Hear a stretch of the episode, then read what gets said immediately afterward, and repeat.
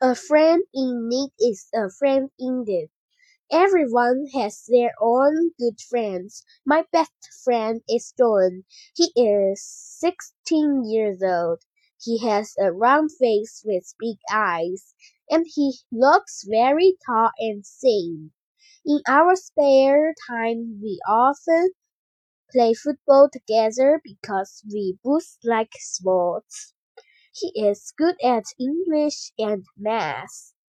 I am weak in math, so he often helps me with it after school. I still remember when he was ill last week and couldn't go to school. So I went to his house to help him with his lessons after school every day. He was very happy. I think good friends should not only help each other but also share happiness and sadness together. I believe that a friend in need is a friend indeed.